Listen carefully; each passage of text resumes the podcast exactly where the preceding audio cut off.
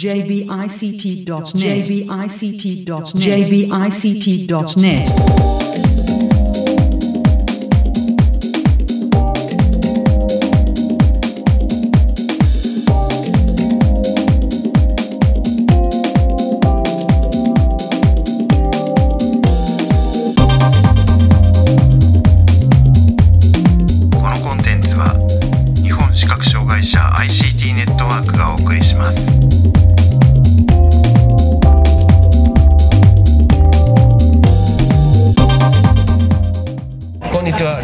障害者 ICT ネットワークがお送りするポッドキャストサイトワールド2018特集です、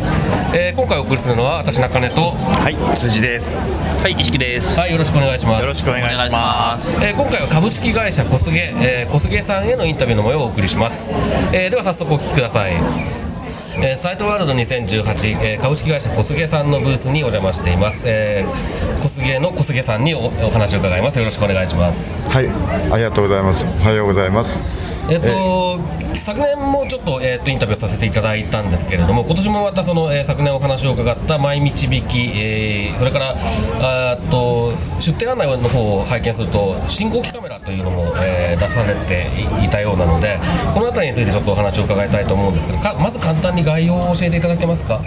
はい、えーっと、我々のこのプロジェクトっていうのは、えー、ネゾンの福祉用具実用化というもので補助金をもらいまして、はいで3年間プログラムで、えーっと来年の3月までがその時期です。で今年今がちょっと最終年度なんですけども残念ながらちょっと開発全体がちょっとや遅れ気味でございます。ただあのコンセプト的にはかなり煮詰まってはきたかなとでお客さんの要望も一応全国でですね紹介してそれぞれの意見を聞いて、えー温度差はあるものの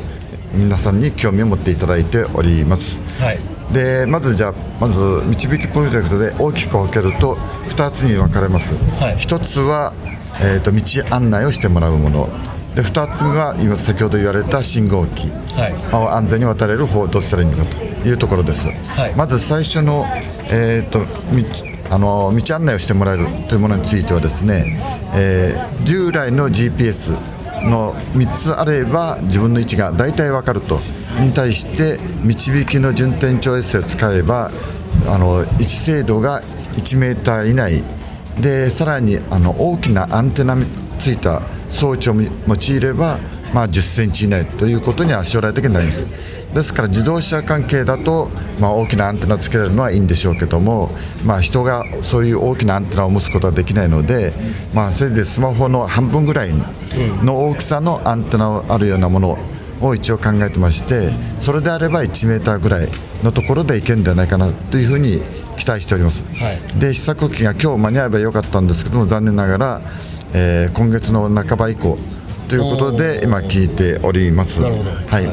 い、で今現状の GPS を使ってどうやって道案内するかというのはこう2つあります。まずは1つが、えーと請願者の人と一緒に、はい。ただし請願者の司会した人ですけどもその人と一緒に歩いていくときに えーと自動的に30メーターごとはい。に、あの移動経路を一応登録してってもらいます。はい。でその時に安全な道視覚障害者が通れる安全な道のところをずっと行くと。で曲がり角来たら曲がり角ですよ。それから階段だったら階段ですよ。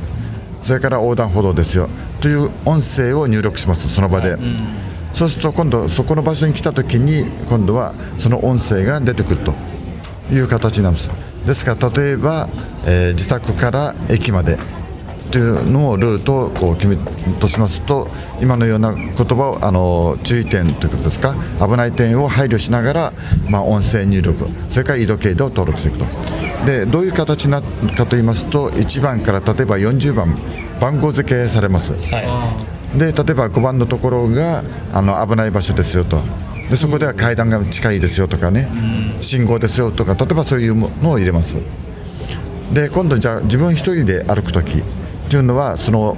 じゃあ、えーと1から順番にあまずみそのルートを、えー例えばボイスオーバーでこう選択します。道案内い。くつかのルートを登録されてますから。それでそのルート登録されたものを選んでそれでじゃあ、えーまずどっちに行ったらいいのかということがまず第一一番大事なものになります。それは現状ではあの iPhone のところで、えーこのぐるーっとこう振動させます、あはいはい。ぐるーっと回します、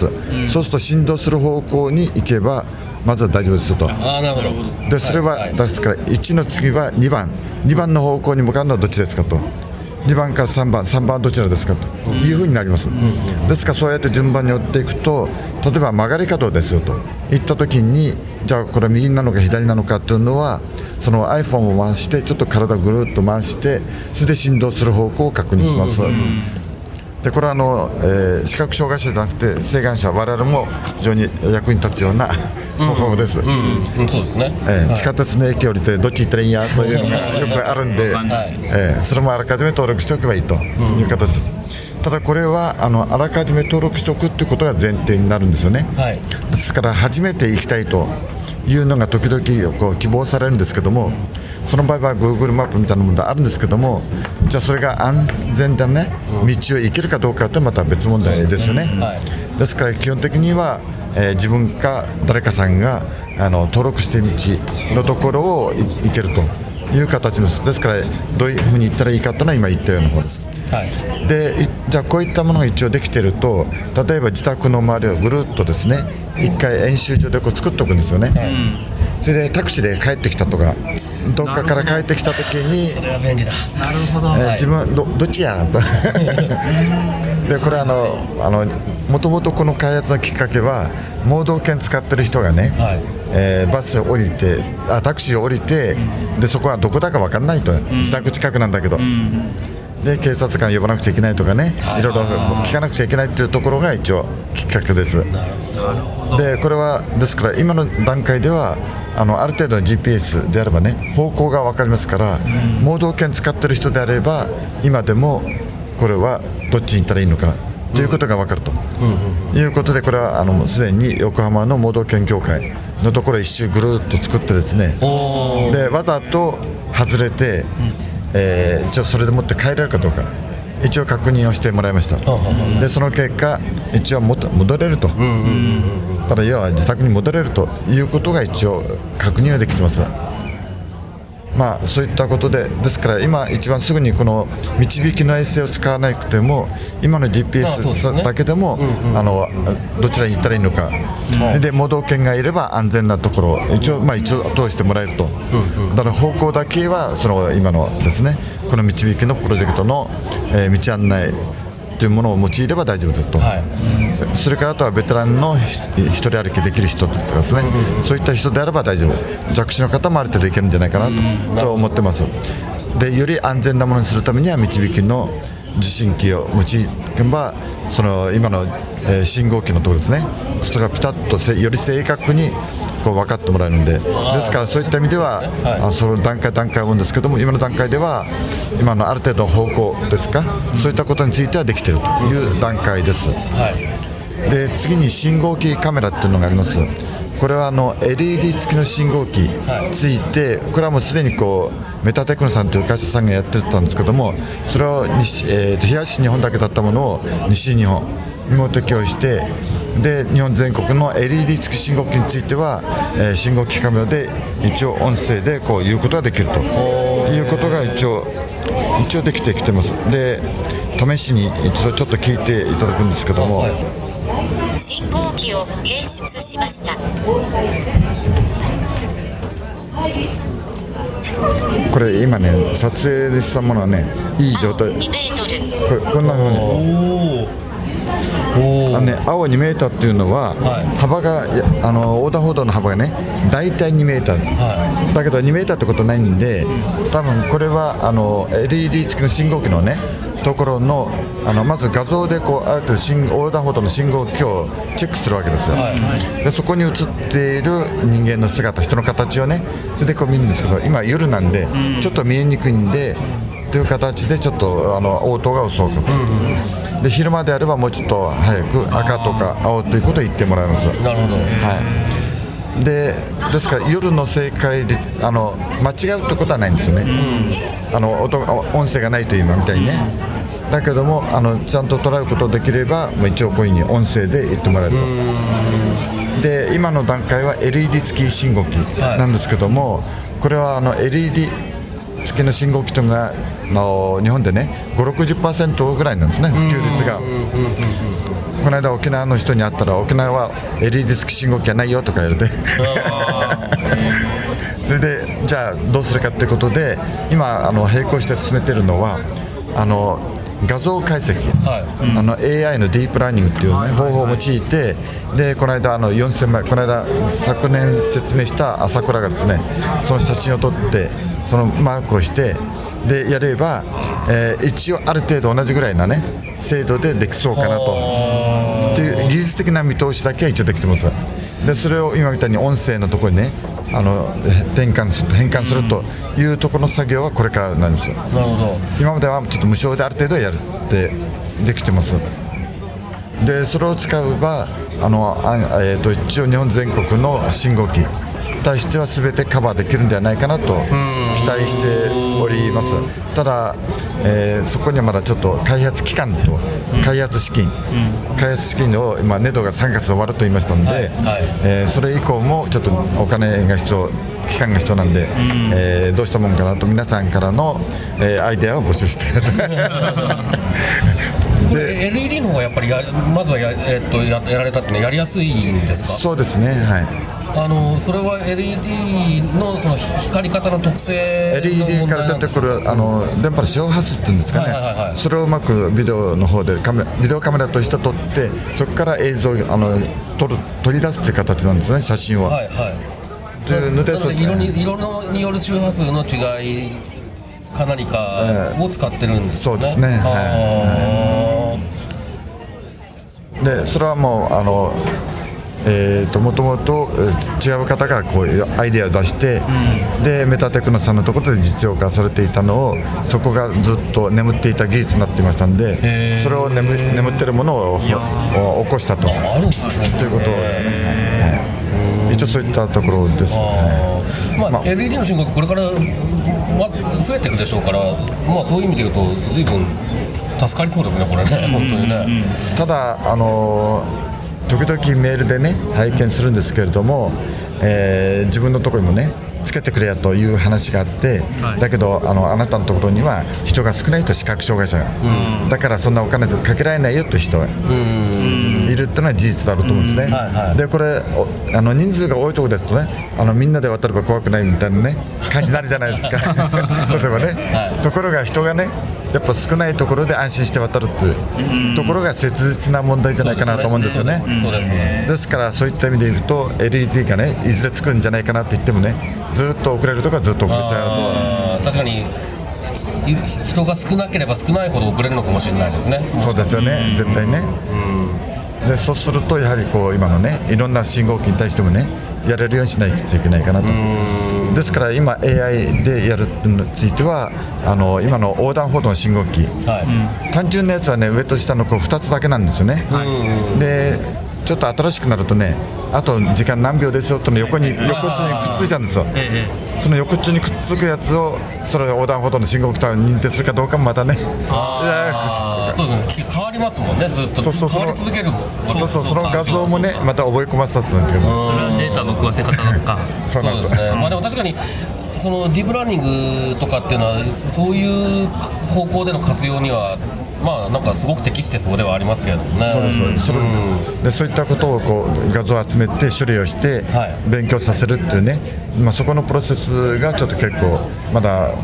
おお金コストがですねかかるんでそれをどういうふうにしていくかなっていうところで今。なるほど、はい。はい。一応初期の段階ではモルファさんという会社さんが一応まあサポートしていただいて最初のある程度のところまで一応できてというところでございます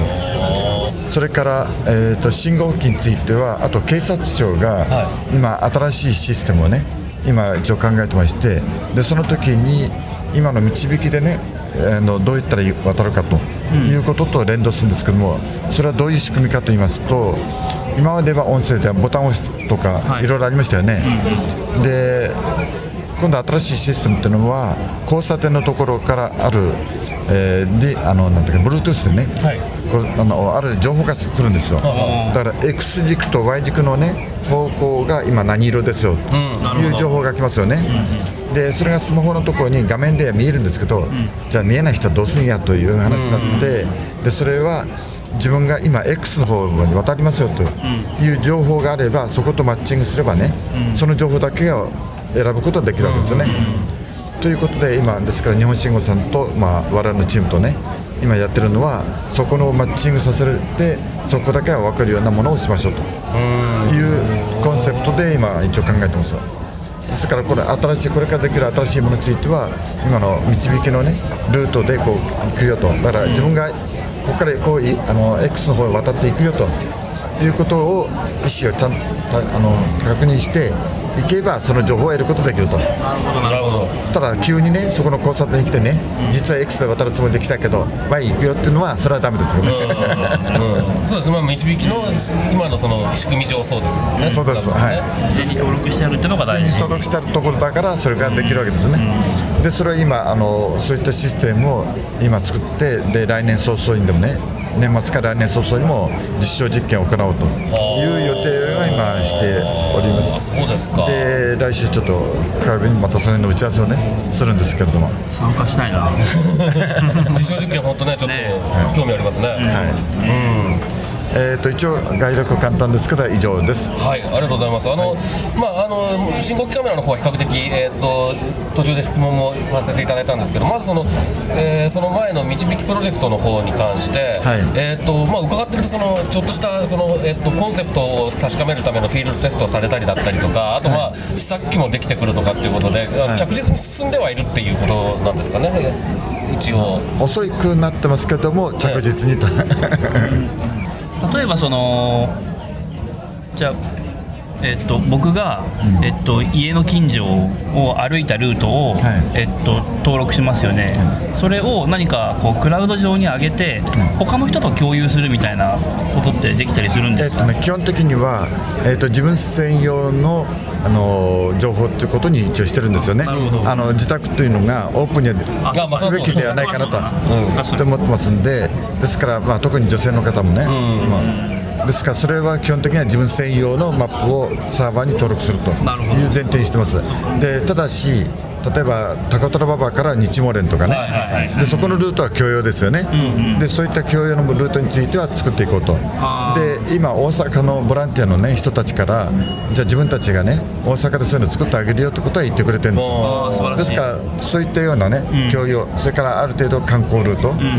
で視覚障害者への観光ルートみたいなね、はい。そういうマップができるといいんじゃないか。な、そこはもうですから会員制にして、はい。であのーそこのところもシェアをね、できるようにしていったらいいのかなと思って、あーそうで大事なことを言うの忘れてましたけれども一応考えてる、えーですけども金額ですけどもね、はい。で、えー信号機関係についてはプラス1万円を考えていて、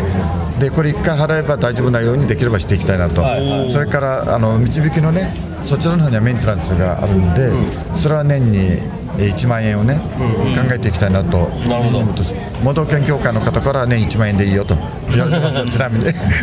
やまあでもなんかあのーそういった機能がた、えー、と提供されるのであれば結構僕の感覚からすると安いですけれどもね、どちらもね。全然うん妥当だと思います、だって安全はお金では買えないものなので、そう考えるとただ本当に。あと導きの受信機をね、はい。購入してもらったりとかあそういうことありますよね。えそれは日常生活用具にねうまく乗っかるようにできればいいかなと思うん。ですからすぐにはできないですけどね。方向としてはそうですね。なるほど。あとはリストバンドをねあの常に歩きスマホなのかという人もいますんあでで右手と左手にリストバンドでそこに振動計をつけて、うん、でちょっと外れたら転がっていくとかねそういったこともオプションとしては一応考えております。なるほど。いや。なんか言葉の道案内さんとかあの辺りとうまく、ね、連携できたりすると、ええ、そうです、ね、かなり面白いことができそうな感じしますよね、はい、彼らもタ持ってますもんね、うん、すよね。一応そういう話がありまして、ええ、だこちらはもうちょっと完成して してからかなと思ってます、じゃあまああのーえっと今後の何か、えっと今の段階で、えーまあ、先ほどちょっとその実証実験のっていうこともありましたけれども今の段階で教えていただける範囲で何か今後の予定とかっていうのはお話しいただけることってありますか？今のところないですけど、一応来年の4月以降に、はい。えー何らかの形でリリースしようと思ってるんですけど、で一番難しいのはどうやってね、あの、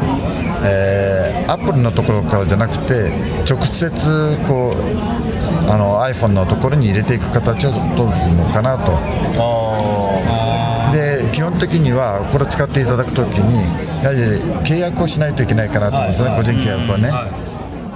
やはりそのこういう前提で使っていただくと、要するにあのある意味ではこれをうまく使いこなせる人ですとね自分一人で勝手に作ることはできちゃうんですよね、でその時に事故が起きた時とかね何かあった時のことを考えると、まあ、一応ある程度こういう制限で使っていただきますと。いうような契約をねベースにしてあの皆さんに使っていただいたらいいかなと思ってます。はい。じゃあまあえっ、と来年度に入ってから来年度になってからははい。それで、えー皆さんから聞かれるのはいつどうやって分かるんですかというところがあって、はい。まあ、一つ私のホームページまだ杖だけですけども、ええ。そこにプラスアルファをなんか確え実になってきたらちょっと、はい、あのアップしようかなと。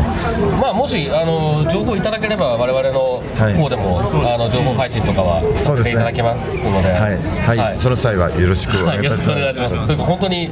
あの聞いてる人だけじゃなくて我々も結構かなり楽しみにしてますので、はい、期待していますので、ぜひ、はい。えー頑張って続けていただきたいなっていうふうに思います。はい、えーということでここまで、えー株式会社小菅小菅さんへのインタビューをお送りしました。ありがとうございました。ありがとうございました。ありがとうございました。はい、えーということで、えー小菅さんへのインタビューをお送りしましたけれども、えー、毎日引き、去年ね、えー、とお話を初めて伺って、かなり実は反響があったインタビューの一つです。ということで、それそれが1年経ってどうなったのかなというところで興味を持ってきたわけですが、じゃあ、辻さんから感想を。はい、あーそうですね、僕はあのー特に、えー、と信号機カメラの方にその、まあ、興味があります。えっ、と今多分バックでちょっとこう誘導用のし信号機の音みたいなのが聞こえてるかと思うんですけれどもこういうなんだろう音ってこう昼間は聞こえるけど夜